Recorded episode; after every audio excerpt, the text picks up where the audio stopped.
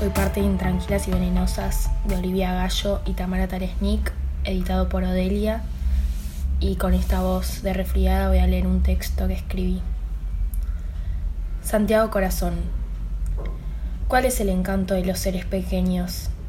Eres tan pequeña que me enamoro de vos hasta lo prohibido.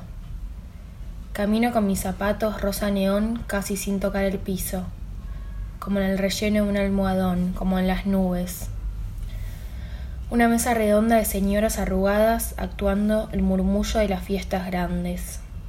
Llegué hasta ellas corriendo después de chocarme el brazo con el actor de las obritas sagradas. Nos rozamos tantas veces que me dijeron que lo lastimé.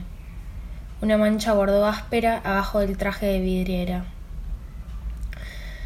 Me senté en una punta de la silla como si otro cuerpo habitara el vacío, pero era para llegar con mis zapatos a tocar el piso de listones de maderas largas y oscuras.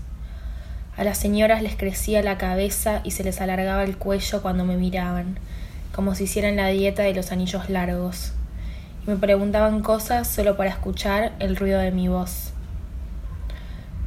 Si alguien me habla con tanto cariño, tal vez debe quererme. ¿Cómo sabía toda la producción que ese día no quería cenar?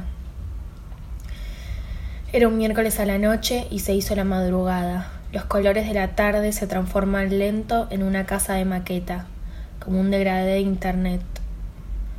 Cuando volví a mi casa comí pollo duro y frío en la cocina blanca, rápido para que no me atrapen las manos de la oscuridad. Creo que en el auto, mientras íbamos, hablaron de una cena de sexo en el baño, o me la imaginé, o la vi. Los días de filmación son iguales a un casamiento en el campo. Se extienden como los brazos en ronda. Nos acostamos con mi mamá en el piso al lado de un perchero de vestidos celestes y olor a humedad a esperar.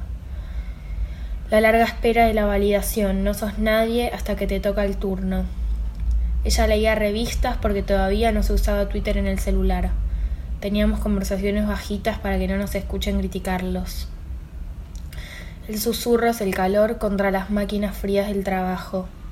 Tanto tiempo de espera es un camino hacia el cansancio. El sueño me hace llorar porque me confunde. Y lloro tapada en su hombro huesudo, anoréxico. Filmamos la parte que yo corría tantas veces que me sentí protagonista. Corría por todo el salón hasta llegar a la mesa de las tías, Paula, María, Clara, Juana, etcétera, etcétera. Algo que se repite tantas veces parece obvio y oxidado, por eso los casamientos son una noche corta. Un viaje largo en auto puede ser hacia cualquier lado. No conocía el mapa, me acostaba en la parte de atrás y miraba el cielo. La casa de campo es una isla de desconcierto, tal vez por eso todos los campos tienen algo parecido. Tonos verdes, rocío y la sensación de no saber dónde estoy, no me acuerdo si hacía frío, tal vez era una estación intermedia o un agosto cálido. Pero todo alrededor era un adorno, un brillo quieto que se prende de noche, como si el exterior no importara y se desvaneciera por el tiempo. A veces llevaba escondido a todos lados a Santiago Matute Amore, un oso tan deforme que podía ser perro. El nombre se lo puse por la etiqueta, nunca entendí por qué decía Amore era una manera tan rara de amar, deforme, donde el amor se convierte en camisas retro, marrones, jeans nevados, cosas fritas, grasa como la que sale por los poros. Santiago Matute Amore me hacía sentir cerca de las cosas que están lejos, el vacío del afecto en una bola de espejos. Una forma de amor que no conocía y las canciones que sonaban en los casamientos, seguro, Santiago Matute Amore se las sabía. Era para mí en los lugares una señal de cariño, un rayo láser que atraviesa la fiesta de la intimidad. Un rodaje es un secreto, un casamiento también tiene adentro un secreto, el amor. Un montón de personas conocidas o no conocidas bailan al ritmo de la acción, y todo el sonido es como un laberinto sin salida. Me siento en una pista de hielo, patino hacia cualquier lado y nadie lo nota, me muevo en el desliz, como cuando los pasos del centro tapan el miedo de las fantasías. Justo antes de que se haga de día otra vez, bordeamos la casa para irnos.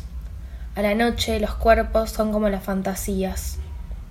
pueden atravesar todos los materiales y mi cuerpo parecía cada vez más frío, blanco, de porcelana, pequeño. Volvimos solas de noche con mi mamá en el auto. La neblina nos tapaba el camino y el auto gris era un freezer que me pinchaba el cachete mientras me quedaba dormida. La ruta me asusta.